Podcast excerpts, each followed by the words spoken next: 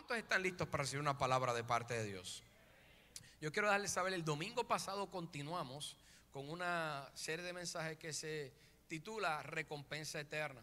No se quiere perder el domingo que viene porque va a ser el último eh, mensaje de esta serie y estaremos hablando de la última llave o la llave más importante o la llave principal es el tema. Así que usted no se lo quiere perder. Pero el domingo pasado cuando comenzamos a hablar de esta serie hablamos bajo el título Obras de Fe. Y una de las cosas que dijimos es que obras de fe era aquello que nosotros hacemos aquí en la tierra y que seremos recompensados en la eternidad. Jesús dijo que cuando Él venga sobre las nubes y venga y haga juicio sobre la tierra, de acuerdo a lo que hayamos hecho, sea bueno o malo, seremos que recompensados donde en la eternidad. Ciertamente Dios te quiere recompensar aquí en la tierra, pero la recompensa más importante que Dios nos quiere dar es cuál? Es la que está en la eternidad. Porque de acuerdo a lo que creemos, o estaremos en el cielo o estaremos en el infierno, de acuerdo a lo que hayamos creído aquí, pero de acuerdo a las obras que hayamos hecho, es lo que vamos a recibir por la eternidad. Así que, eh, continuando esta serie, hoy quiero hablar bajo el título Tesoro en el cielo. Tesoro en el cielo. Y el primer punto que quiero establecer para ir rápido al mensaje es cuál, cuál es la máxima expresión de amor. ¿Cuál es la máxima expresión de amor? Y vamos a ir a Juan capítulo 15. Y en Juan capítulo 15, el versículo 13 y 14, dice la palabra lo siguiente, no hay un amor más grande que el de dar la vida por los amigos. Ustedes son mis amigos si hacen lo que yo les mando. Eso quiere decir que de acuerdo a esta escritura, la máxima expresión de amor es que es dar la vida es dar la vida por alguien. Ahora, Jesús, cuando habla de este amor, lo relaciona a algo que es bien importante que entendamos, lo relaciona al servicio. Vamos a ir a Mateo o a Marcos, perdón, capítulo 10 del 43 al 45. Dice, pero entre ustedes no debe de ser así. Al contrario, el que quiera hacerse grande, hay una versión que dice, el que quiera hacerse el mayor, entre ustedes deberá que ser su servidor. Y el que quiera ser el primero deberá ser esclavo de todos. Sabemos que el único que pudo ser esclavo de todos fue quién? Jesús. Porque ni aun el Hijo del Hombre vino para que le sirvan, sino para servir y qué? Y dar su vida en rescate por muchos. So, fíjate que la máxima expresión de amor, cuando Cristo habla acerca de ella, ¿qué es lo que hace? La relaciona con qué? Con el servicio. Todo comienza cuando expresamos el amor con qué? Con el servicio. Es por eso que el servicio está fundamentado qué? En amor. En amor. Cuando Cristo vino a la tierra y Él sirvió y Él estuvo eh, manifestando esta expresión de amor y, y el ministerio, todo comenzó sirviendo y terminó sirviendo a través de la cruz, entregando su vida por nosotros.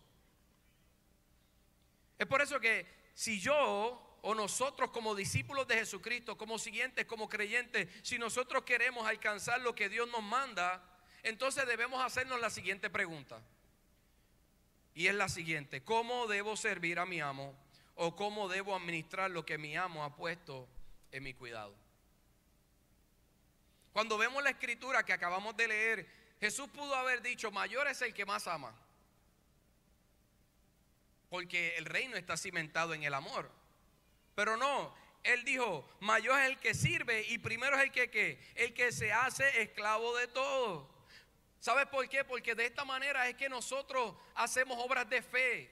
En otras palabras, de esta manera nosotros expresamos el amor de Dios a través de lo que Él hace en nuestras vidas y a través de lo que Él nos entrega. Nosotros podemos expresar ese amor. Es por eso que tienes que comenzar a entender lo que es una relación entre siervo y amo. Si no tienes una relación primordialmente con Jesús de lo que es un siervo y de lo que es un amo, no vas a poder entender lo que es la máxima expresión de amor. Cuando estamos en una relación de siervo y amo, entendemos que nada es de nosotros, que simplemente nosotros somos que administradores de los bienes, que el amo, que es Jesucristo, Él es nuestro amo, porque nosotros somos que sus siervos nos dio para qué? Para que nosotros mostramos su amor aquí en la tierra. Dios nos quiere bendecir, Dios nos quiere dar, Dios nos quiere ayudar, Dios nos quiere sanar y restaurar. ¿Para qué? Para a través de lo que Él hace con nosotros, nosotros podamos entonces qué? Hacer obras de amor, en otras palabras, servir y entregar y dar de lo que Dios nos ha dado. ¿Para qué? Para expresar su amor. ¿Estás entendiendo hasta aquí? Es así entonces que podemos contestar la pregunta que hicimos anteriormente. La pregunta fue, ¿cómo debo servir a mi amo? o cómo debo administrar lo que Él me ha entregado. Y lo debo de hacer entendiendo que Dios es dueño de todas las cosas, es mi dueño. Y de la única forma que vamos a manifestar o expresar la máxima expresión de amor es dando de lo que Dios nos ha dado. Lo más tremendo es que usted sabe algo, cuando usted sirve, usted está adorando.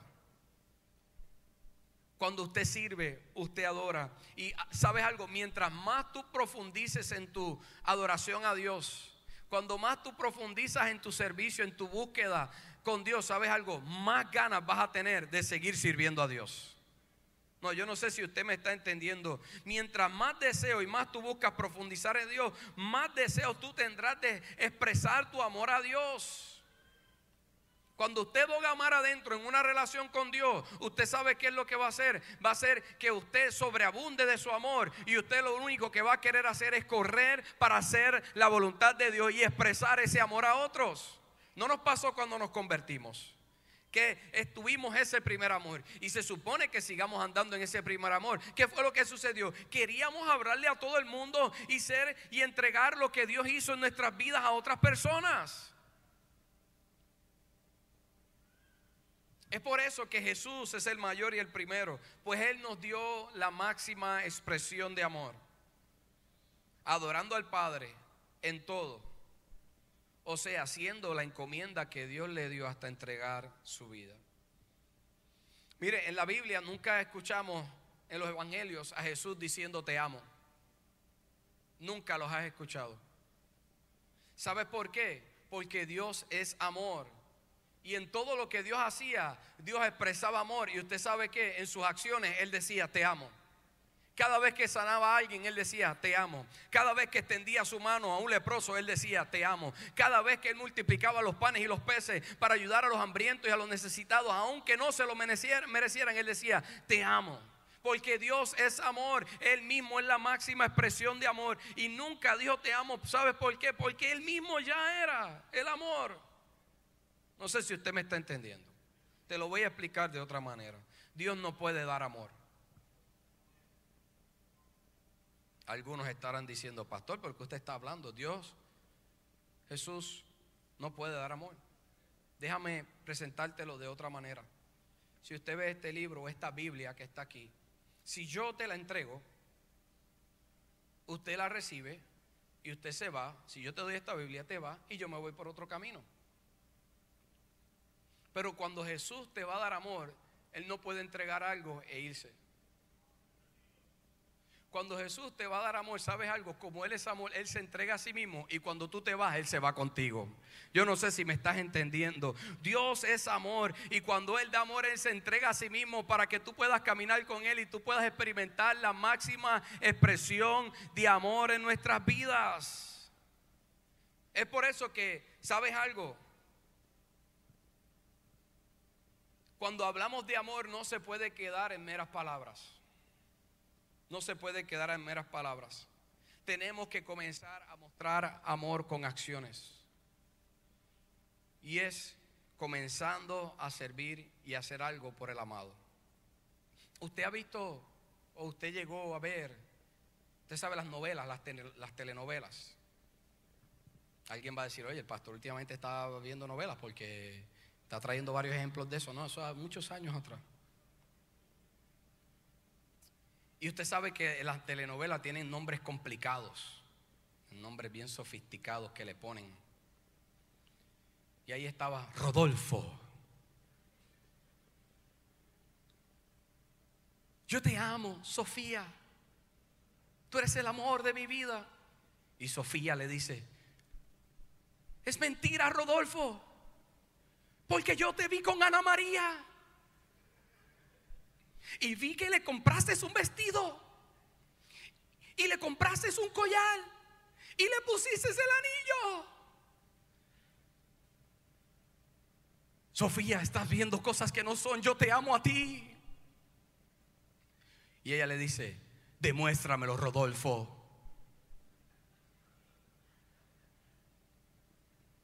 ¿Sabes algo? Muchas veces así somos nosotros con el Señor. Le decimos, Señor, te amo, mi corazón es tuyo, pero ¿sabes qué? No le demostramos su amor porque simplemente buscamos hacer cosas que nos satisfagan a nosotros y no buscamos hacer cosas que satisfagan a Él. Y pongamos acción en nuestras palabras. Le decimos te amo, pero no caminamos obedeciendo lo que Él nos manda hacer para dar de ese amor que Él nos ha dado, para servir. Jesús siendo nuestro amo, sé que algunos están diciendo, wow, qué tremendo actor es el pastor. Voy a, a lo mejor salga en la próxima obra que tenemos en Viernes Santo, así que no se sorprendan. Jesús siendo nuestro amo, Jesús siendo aquel que está sobre nosotros, nuestro dueño, ¿sabes algo? Nos dio un ejemplo de cómo servir. Él se hizo siervo primero y nos enseñó la máxima expresión de amor. ¿Sabes cómo la hizo? Dando su vida por nosotros. Toca el que está, tú le dile, Jesús dio su vida por ti. Es por, eso que la expresión más grande de amor en el reino, ¿sabes cuál es? Es dar de lo que tienes. Dios el Padre expresó este amor dando lo más valioso que él tenía. ¿Sabes qué fue? Su unigénito. Y asimismo el Hijo, siendo recíproco, ¿sabes qué? Aún teniendo todas las cosas, dijo que dice la palabra que siendo rico se, se empobreció para qué? Para enriquecernos a nosotros teniéndolo todo, estando sentado en un lugar alto y sublime, dijo que se despojó de sí mismo y se despojó de todas sus riquezas para venir como hombre y sabes qué, y entregar su vida por nosotros, por ti, por mí, para que nosotros pudiéramos ahora ser coherederos juntamente con Él y recibir de, que él nos, de lo que Él nos dio a través de la muerte de Cristo Jesús. ¿Usted me está entendiendo? Es por eso que nuestras recompensas son una respuesta de Dios para sus siervos a la fidelidad que demuestran administrando lo que Él nos ha dado. En otras palabras, a los que hayamos hecho obras de fe en el reino de Dios. Y en el reino hacer obras de fe significa servir o dar de lo que Dios nos ha dado por gracia. Y damos porque ya recibimos primero. ¿Alguien dice amén? Cuando Dios, cuando damos perdón, estamos manifestando la máxima expresión de amor. Pero no solo eso, estamos acumulando tesoro en el cielo, dice la palabra. Cuando damos de lo que Dios nos ha dado, acumulamos tesoro en el cielo. Quiero hacerte una historia. Eh, mi hijo Juan Diego, él tiene un corazón bien bondadoso, bien bondadoso. Eh, y de hecho, cada vez que ve personas de ambulantes, él me hace que vayamos y compremos comida y le demos. Una vez, eso lo marcó porque una vez lo llevamos al Ministerio de Panes y Peces a ayudar a los deambulantes y creo que desde esa quedó marcada. De hecho, me acuerdo una vez que íbamos en dirección a un lugar y él vio a un deambulante desde lejos y comenzó a llorar. Y dijo, papá, tenemos que ayudar, es que estamos por acá. Y papá, tenemos que ayudarle. Yo tuve que dar una vuelta, buscar un restaurante, comprar una comida y llevársela al deambulante. Pero ¿cómo no lo voy a hacer si eso está marcando a mi hijo? Y más me marca a mí el corazón que él tiene. Y una vez, bueno, mi papá constantemente, cada vez que lo ve, le da un dinerito, dos dólares, tres dólares, diez, hasta veinte. Y yo decía, papá, papi, ¿a mí qué pasa? Ahora todo es para los nietos. Oh my, está chaval.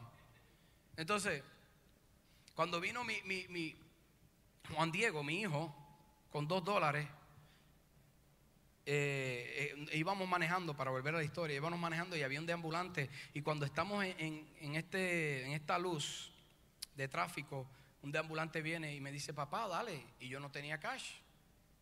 Usted sabe que ahora nadie anda con el dinero efectivo. Soy yo, no tengo para darle. Y yo, ah, pero tú tienes dos dólares, porque sabes que los niños andan cuando uno le da, tú tienes dos dólares, dámelo para yo dárselo. Y él vino y me los dio.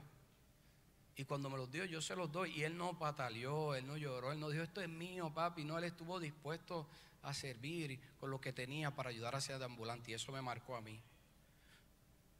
él simplemente tenía dos dólares, pero eso me movió a mí para después darle una recompensa más grande, que era mucho más grande que los dos dólares que él tenía por el amor que él mostró. Y lo que él tenía lo había recibido por gracia, porque él no se lo pidió a mi papá, mi papá se lo dio a él, simplemente porque quería mostrarle su amor.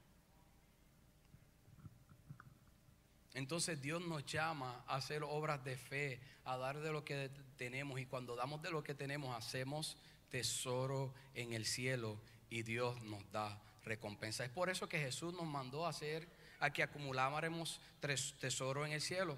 Jesús dijo, acumulen tesoros en el cielo. Mira lo que dice Mateo capítulo 6, 19 al 21. Y ya estoy avanzando. Dice, no acumulen para sí tesoros en la tierra, donde la polilla y el óxido destruyen, y donde los ladrones se meten a robar. Más bien acumulen para sí tesoros donde?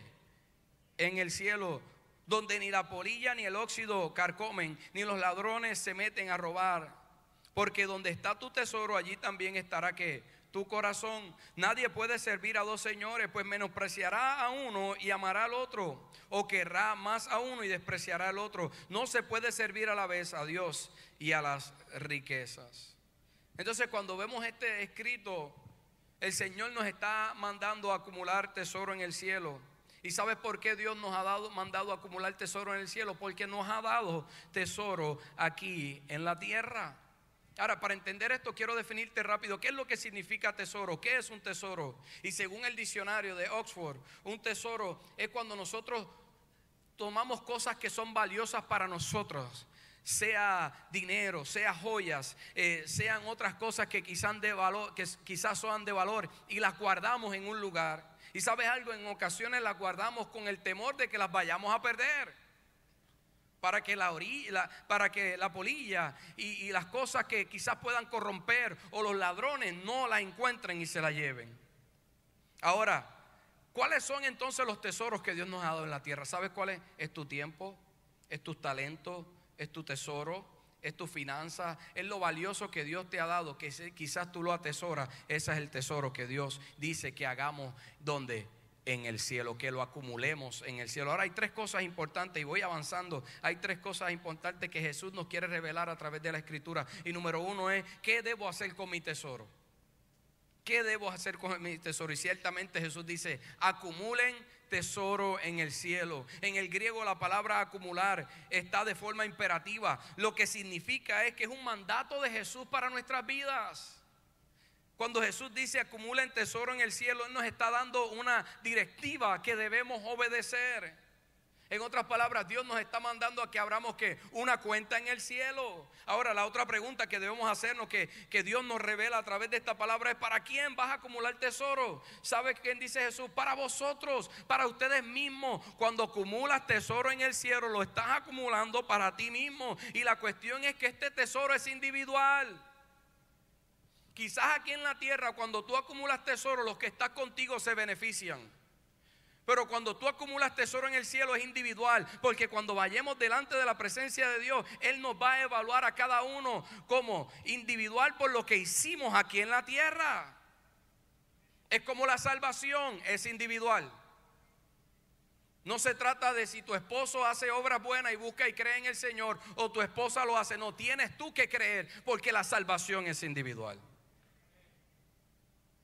Hay gente que dice, pastor, yo no tengo que ir a la iglesia, no tengo que buscar de Dios, yo estoy bien, yo no le hago daño a nadie, yo, yo y Dios estamos bien. Sí, pero el que tú no le hagas daño a nadie, hagas buenas obras, no significa que vas al cielo, porque de la única forma es que tienes que estar conectado a la vida y tienes que estar a la voluntad de Cristo y tienes que haber aceptado a Jesús como tu Salvador personal y confesarlo y buscar hacer tu voluntad. Y entonces cuando vayas al cielo por medio de esa salvación que experimentas, puedes recibir recompensa por medio de lo que hayas hecho. Toca el que está, esto es individual.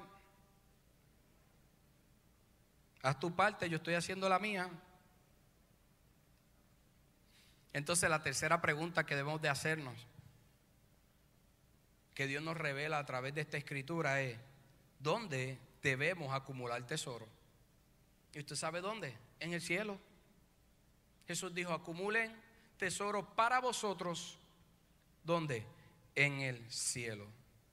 Esto habla que el lugar es importante. Pues si acumulas tesoro en la tierra, estás sujeto a corrupción y a pérdida. Él dice que la polilla y los pillos van a venir. En otras palabras, ¿usted sabe qué representa eso? Eso representa la avaricia. Eso representa el egoísmo de nuestro corazón. Eso representa que cuando vemos las cosas que estamos acumulando, nos da, se daña nuestro corazón si las queremos para nosotros. Ahora dice, cuando la pones en el cielo, dice que ahí el ladrón no va a venir a robar.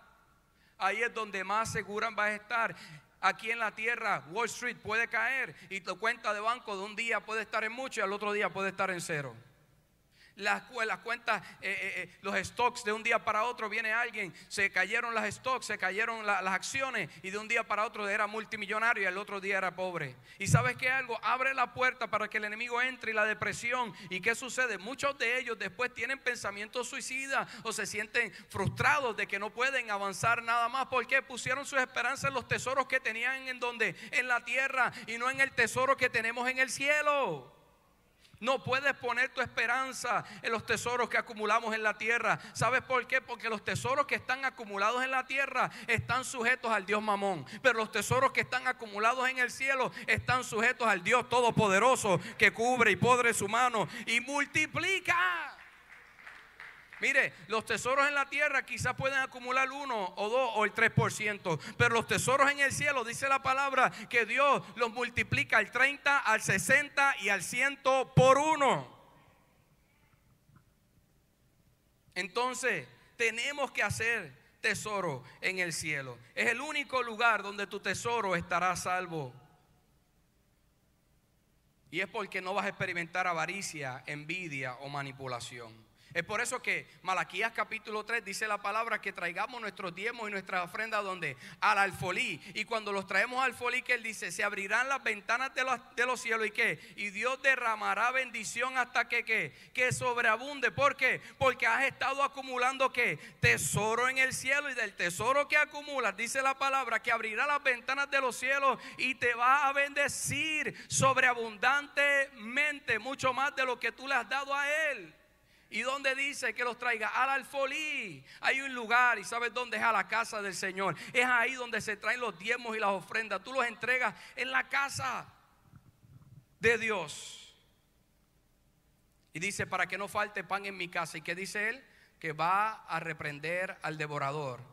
Va a reprender a la polilla y a aquello que quiere corromper el tesoro que Dios te ha entregado. Es por eso que la palabra dice, no puedes servir a dos señores.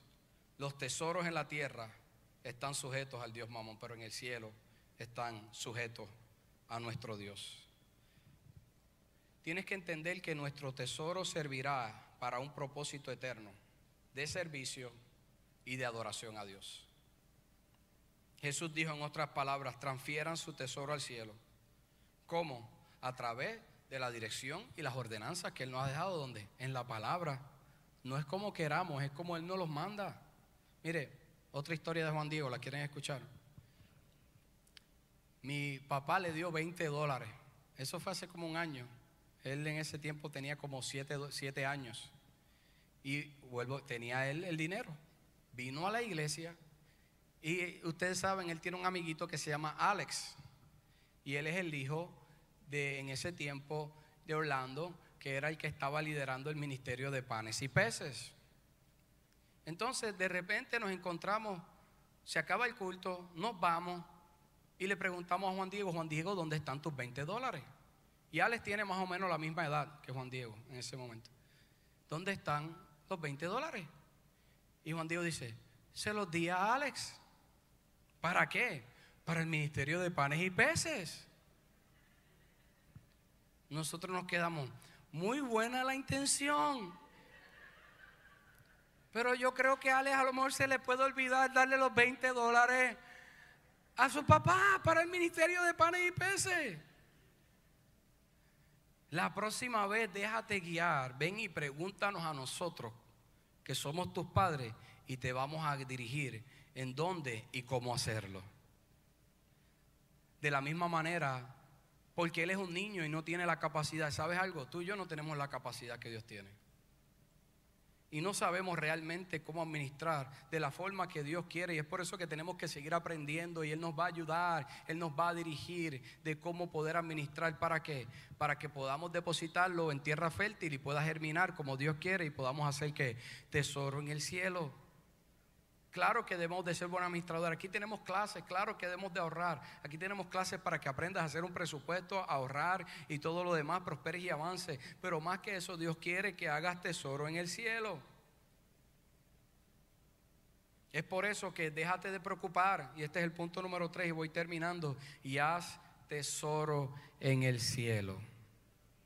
Déjate de preocupar. Mira lo que dice Lucas capítulo 12, 22 al 34. Dice, luego Jesús dijo a sus discípulos, por eso les digo, no se preocupen por su vida, qué comerán, ni por su cuerpo con qué se vestirán.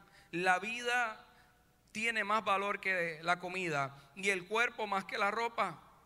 Fíjense en los cuerpos, no siembran ni cosechan, ni tienen almacén ni granero. Sin embargo, Dios los alimenta. ¿Cuánto más valen ustedes que las aves? ¿Qué, ¿Qué, es lo que estaba diciendo el Señor ahí? Si las aves que no trabajan, que no saben ahorrar, que no siembran ni cosechan, si ellos, Dios las alimenta, ¿cuánto más ustedes que saben sembrar y cosechar? ¿Cuánto más ustedes que conocen los principios? ¿Cuánto más ustedes que buscan hacer mi voluntad? ¿Cuánto más no les faltará nada? Te pregunto, ¿te ha faltado comida? ¿Te ha faltado ropa en este tiempo? Desde que buscaste al Señor, ¿ha dejado Dios de poner eh, comida sobre tu mesa? ¿Verdad que no? Porque nos preocupamos. Dios da pan para el que siembra, y, perdón, semilla para el que siembra y pan para el que come.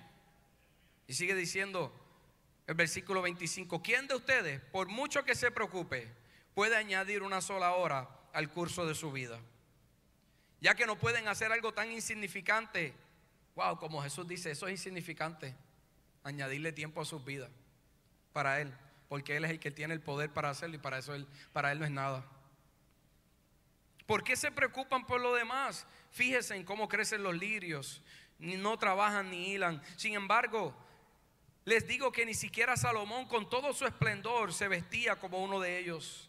Si así viste Dios a la hierba que hoy está en el campo y mañana es arrojada al horno, ¿cuánto más hará por ustedes, gente de poca fe? Así que no se afanen por lo que han de comer o beber, dejen de atormentarse. Ustedes saben quién se mete los miedos, nosotros mismos nos atormentamos mirando en lo que nos va a faltar cuando Dios nos está diciendo nada te va a faltar porque yo soy tu papá y no te voy a dejar sin vestimenta y no te voy a dejar sin provisión. No se atormenten, dejen de atormentarse. El mundo pagano anda tras todas estas cosas.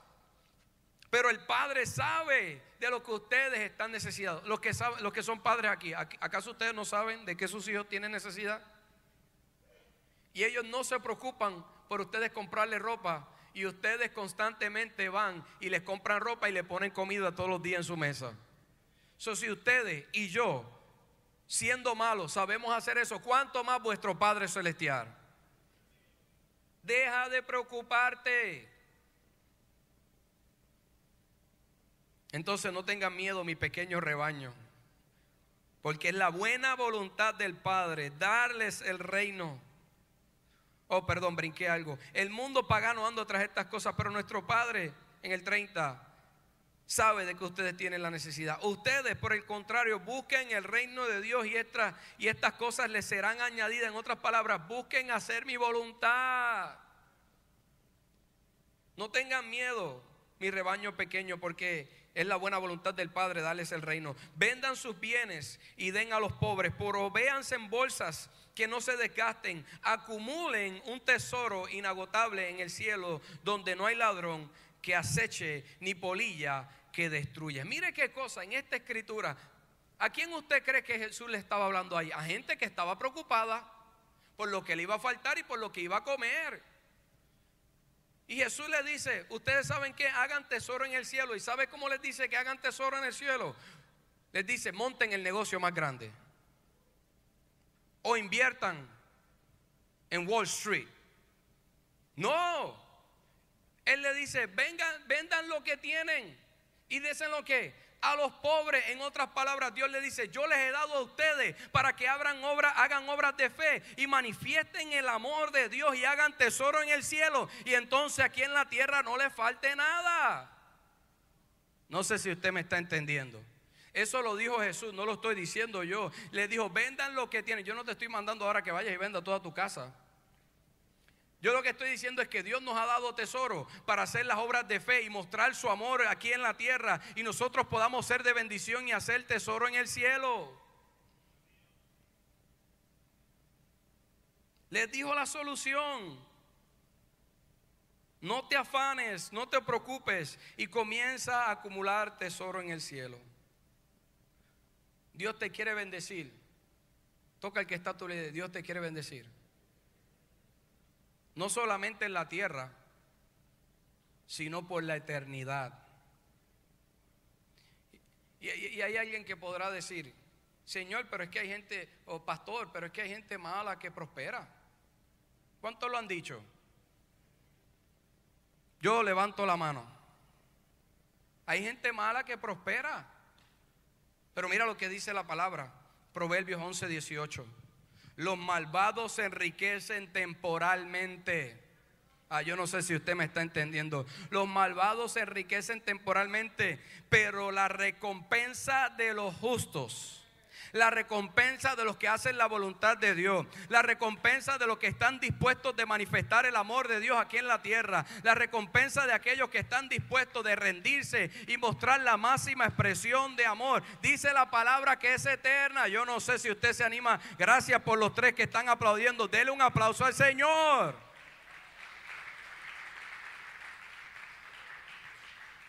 Es eterna. Lo que pasa es que estamos fijando nuestra mirada en las cosas de la tierra, pero Dios lo ve desde la perspectiva del cielo y dice que lo que Dios tiene para los justos permanecerá.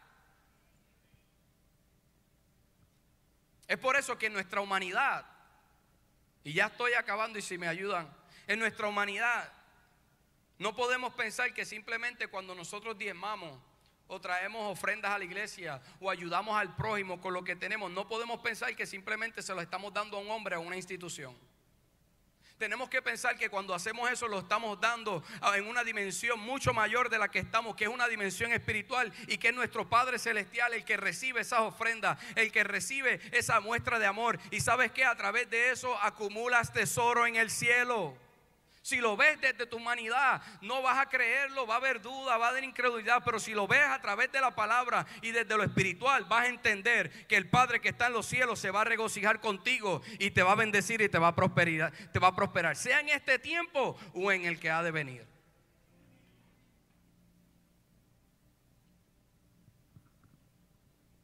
La gente que más fiel o los que más fieles son a Dios con su dinero son también los que menos enredos financieros tienen. Obviamente y administran bien su dinero. Son los más libres. Usted lo ve.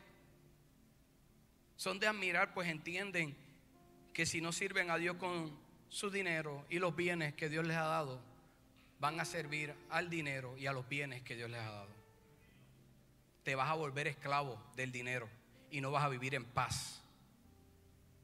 Por más que tengas. Hay gente que tiene mucho y no vive en paz porque vive esclavo de ese dinero y de los bienes que Dios le que Dios se los ha dado por gracia. Es por eso que Lucas 6:13 dice, no puedes servir a dos señores. No puedes servir a Dios o no puedes servir a las riquezas. Quiero contarte un testimonio de, de un joven de esta casa que tuvo problemas en un trabajo y lo llevaron a otro trabajo. ¿Sabe? Pidió, se fue de ese trabajo y consiguió otro trabajo. Y ahora le ofrecieron una mejor paga. Y de repente, de darle una cantidad, le bajaron la cantidad de dinero. Y no solamente eso, lo dejaron haciendo lo mismo y querían ponerle hasta más trabajo. Y él vino donde mí desesperado, pastor, yo quiero dejar este trabajo, mira lo que me hicieron, qué injusticia, lo que esta gente hizo. No, me, una, me dijeron desde un principio una cosa y ahora me dicen otra. Y yo le dije, ¿a quién tú le sirves? ¿A Dios o a los hombres? No te pongas a culparlos a ellos. Tú simplemente busca honrar a Dios y hacer la voluntad de Dios, porque Dios es nuestro dueño aquí en la tierra y Él es justo. Entonces, si sigues buscando trabajo, estas cosas te van a seguir surgiendo. Tienes que mantenerte ahí y trabaja como si estuvieras haciéndolo para Dios en ese lugar. Aunque te estén pagando menos y quieres que hagas más. Honra a Dios desde ese lugar. Y le dije, ¿cómo estás en tus diezmos y tus ofrendas? Pues pastor, usted, este, lo otro. Se me está haciendo un poco difícil. Honra a Dios para que tú veas. Comienza a honrarlo con tus diezmos y tus ofrendas y vas a ver y te van a llamar del trabajo y te van a decir qué buen trabajo estás haciendo. Y lo próximo que van a hacer es que te van a devolver lo que te quitaron. Porque es a Dios a quien tú sirves. Pasó un tiempito y a que usted no sabe lo que pasó. Lo llamaron del trabajo y le dijeron, wow, estás haciendo un trabajo excepcional. En un momento donde empezaron a despedir a mucha gente y a gerenciales y el pastor, no sé, pero están despidiendo gente. Pero qué cosa que me llamaron para decirme que hiciste un buen trabajo. Yo tranquilo, tú no le sirves a ellos, tú le sirves a Dios. Y pasó una semana después y lo vuelven y lo llaman y le dijeron, te vamos a dar una nueva posición. Y va a ser como supervisor. Y no solamente eso, te vamos a dar un aumento y te vamos a volver a pagar lo que en un principio comenzamos a pagarte. Yo no sé si usted entiende. Yo no sé si usted entiende. Él no buscó la posición, lo llamaron. Porque nuestro amo que está en el cielo se encarga de sus servidores. Dios es nuestro suplidor. Y cuando sirves a Dios, estás usando tus bienes y tus finanzas para cumplir con los deseos de Dios. Pero cuando sirves al dinero, estás usando lo que le pertenece a Dios para cumplir con tus deseos.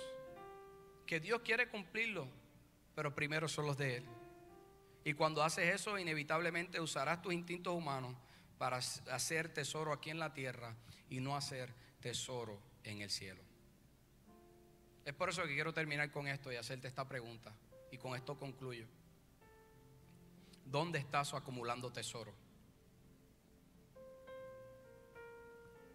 ¿Dónde estás acumulando tesoro? Es importante saber esta respuesta. O en la tierra o en el cielo. Jesús nos dio un mandato. Jesús. Y digo, acumulen tesoro en el cielo. Esta parte es importante porque mire lo que dice Lucas capítulo 12, versículo 34. Jesús dijo, pues donde tengan ustedes su tesoro, allí estará también su corazón. Fíjate que el tesoro nunca va a seguir el corazón. Tú le puedes decir, Señor, te entrego mi corazón. El tesoro no va a seguir. Jesús dijo, donde está tu tesoro, tu corazón va a seguir. Jesus said that in red. Jesús dijo eso. Está en rojo. Es por eso que Jesús nos mandó a hacer que tesoro en el cielo para que nuestro corazón esté donde donde él está. Empieza a mover tu tesoro hoy para lo que realmente es importante en el cielo y tu corazón seguirá. Yo quiero que medites en lo que Dios te ha hablado. ¿Qué Dios te ha hablado hoy? ¿Qué Dios te ha ministrado?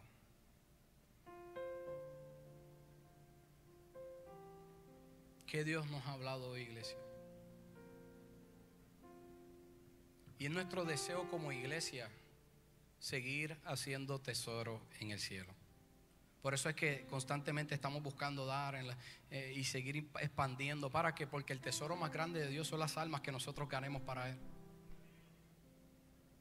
y a través de nuestras finanzas y nuestros bienes podemos seguir expandiendo el reino para ganar que almas mostrando el amor de Dios.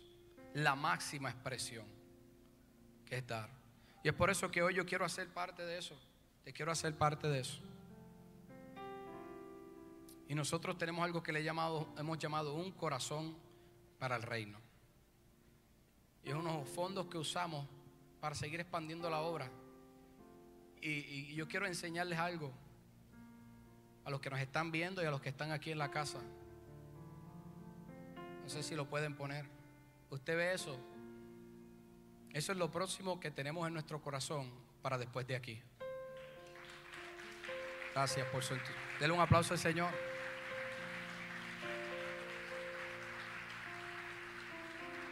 O por lo menos algo así parecido, ¿verdad? Quizás exactamente no así, pero algo así más o menos. Ya comenzamos un segundo culto en este lugar. Hace unos meses atrás esto estaba lleno. Y antes del COVID estaba que no cabían, el parking no daba. Y sabemos que la cosecha que Dios va a traer va a ser inmensa. Lo creemos. Pero estamos limitados aquí. Ahí vamos a tener más espacio. Enseña la otra, enseña la otra, por favor. El otro slide. Mire, ahí va a caber alrededor de mil personas. Va a haber área para los niños, los preescolares. El café, va a haber, va a haber espacio para sentarnos en el café. La tienda de libros, va a haber una tienda de libros. Va a haber un lobby, va a haber un área para los jóvenes. Va a haber un área para conferencias. Estacionamiento pleno. Y van a poder pasar almas y almas y almas que puedan seguir siendo discipuladas y podamos seguir impactando.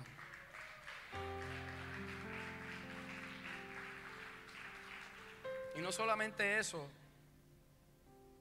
sino que no estamos edificando para nosotros, estamos edificando para nuestros hijos y los hijos de nuestros hijos para dejarles un legado a ellos.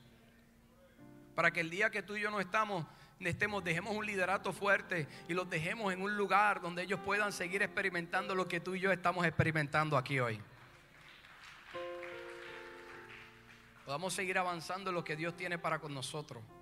Imagínense ustedes por ahí caminando, entrando por esas puertas. Su auto ahí parqueado. Yo no sé, el que hizo eso puso unos, altos, unos autos ahí que algunos van a decir, yo espero que ese sea el mío. Este es el segundo piso. Y ahí están las oficinas, aquí hay un área que todavía no está planificada y estas son las oficinas. Está bien, ya quítalo porque después van a saber dónde está el pastor. Me pueden ir a buscar allí. Para el equipo de trabajo y para los proyectos que tenemos. Y eso va a ser, mira, ahí hay unos autos que yo no sé, alguno va a decir, yo espero que uno de esos sea el mío. Yo espero que... Anyway, imagínese usted siendo parte de una obra. Eso no es una visión de esta casa, nuestra visión no es un templo. Nuestra visión es ganar almas. Nuestra visión es eh, ganar almas, bautizar, restaurar, disipular, edificar, empoderar y guiar a servir. Esa es la visión. Eso es simplemente una meta para seguir cumpliendo la visión. Porque aunque sea en un palo de mango, podemos cumplir la visión de la casa y podemos seguir haciendo eso. No se trata de un lugar. Pero eso nos va a facilitar a seguir ensanchando el reino.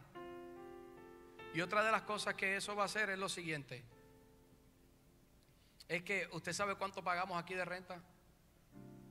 Alrededor de casi 10 mil dólares, 9 mil 750. Es que para un lugar como esto, muchos dicen que es una buena renta, créame. Yo sé lugares que son del grande de esto nada más y pagan casi eso, o más pequeño que este santuario.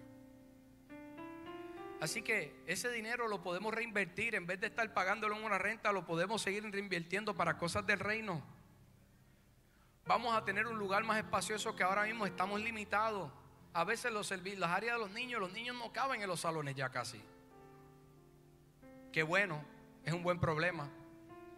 Y nos quedan alrededor de cuatro años y varios meses aquí. Y nuestra meta es que en cuatro años y varios meses nosotros podamos haber o comprado una tierra y edificado o tener un lugar más grande para seguir avanzando lo que Dios quiere. Después de aquí tenemos es, el lugar de nosotros, de nosotros, no es el lugar del pastor Juan Cáceres, es el lugar de casa de Dios, cielos abiertos. Porque algún día yo no voy a estar aquí. Yo no voy a estar aquí para siempre. Yo simplemente soy un medio para seguir edificando junto a ustedes lo que Dios quiere. Y a la visita, por favor, no las hemos traído aquí hoy para esto. Estamos para servirles, estamos para bendecirles, para ayudarles. Si eres nuevo en esto, no entiendes, no te preocupes. Nuestra casa está para ayudarte, para bendecirte y si estás necesitado para darte y ayudarte. No les hemos traído para esto. Pero al resto queremos hacerle parte de un corazón para un reino, para avanzar. Y en esos cuatro años que nos faltan, tratar de lograr esa meta. Estas tarjetas al final las van a estar dando si usted quiere una. Y aquí atrás usted va a poner su información. Y cada año vamos a hacer una promesa para esto. Cada año, todos los años, vamos a hacer una promesa. Y usted va a dar lo que usted siente en su corazón si quiere dar algo. Usted busca a Dios. Yo no le voy a decir usted tiene que dar tanto, tanto, tanto. Usted ora y usted busca a Dios. Algo más allá, más allá de, por encima de los diezmos y la ofrenda. Mire, los diezmos y la ofrenda no da para comprar un templo de esa magnitud o ningún templo. Los diezmos y las ofrendas solamente da para nosotros poder sostenerlo mientras estamos aquí pagando renta, la nómina y todos los costos que, utilidades y todo lo que nos mantiene haciendo eh, lo que hacemos aquí, los programas que hacemos aquí para seguir discipulando. Eso es lo que da mes tras mes. Esto tiene que ser algo más allá de por encima de los diezmos y las ofrendas. Y yo, y obviamente al principio vamos a hacer una pequeña parte, un pequeño porcentaje, porque necesitamos comprar por lo menos dos cámaras más, junto a un equipo y varias cosas del sonido para poder cumplir con lo que queremos completamente. Mire, hemos mejorado el sonido, ese sonido ahora se escucha a través de las redes como el de una iglesia de millones, de presupuesto de millones, y el presupuesto de nosotros no alcanza, Dios mío, Padre, por la gracia y la misericordia. Y eso se ve y se escucha a ese nivel. Gracias a los del sonido que han hecho un trabajo con poco, están haciendo mucho. A los del sonido y el de las cámaras.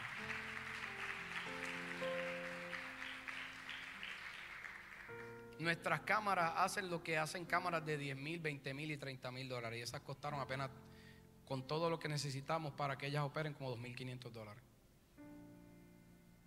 Es la gracia de Dios. Y queremos usar un pequeño porcentaje para eso. Y todo el resto es para esto. Para comenzar a hacer un fondo para construir. Yo personalmente, yo y mi esposa lloré al Señor. Y Dios me dio un número. Yo digo, no, Dios no. Yo dije, Señor, yo puedo esto. Y yo, yo puedo dar tanto. Y Dios me dijo, eso es lo que tú puedes, pero yo quiero que te esfuerces y des esto. Y yo voy a dar cinco mil dólares. Esto soy yo, usted no tiene, usted va a lo que Dios le ponga en su corazón. En su corazón. Usted ore, deje que Dios le guíe y Dios le va a decir. Y tenemos un año para dar todo esto. Yo puedo dar ya una porción ya adelante. Y le dije, Señor, yo puedo dar dos mil. Y yo, sí, está bien, pero eso no es lo que vas a dar. Es lo que yo te digo.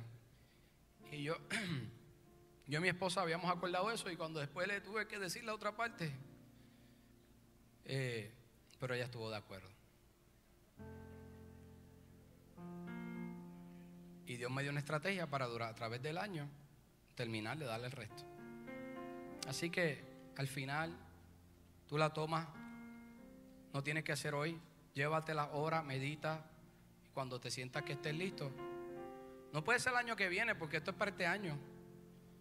Usted la deposita ahí, bueno, si no puede este año, lo que Dios le ponga usted la deposita en el buzón y nosotros vamos a llevar esto para saber cuánto hay en promesa y poder darle un reporte a usted de lo que hay en promesa y de lo que se está acumulando, porque queremos someternos a la iglesia y queremos dejarle saber cómo se está administrando este fondo. Así que usted lo va a poner ahí y por fe orar por eso. ¿Y sabe qué va a suceder? Vamos a lograr la encomienda de Dios. Eso nos va a costar como 5 a 8 o 10 millones, yo no sé por ahí, hemos sacado cuenta más o menos y por ahí de 5 a 10 millones de dólares. Parece mucho, pero eso no es mucho, créame. Para Dios no es, y más cuando una iglesia se une y junta le cree a Dios para cumplir con el propósito. Va a ser un testimonio poderoso, yo se los digo. Así que yo oro para que Dios le bendiga y Dios lo ayude y le hable Y si usted está pasando por alguna necesidad, queremos ayudarlo. Así que yo le voy a pedir si se pueden poner de pie.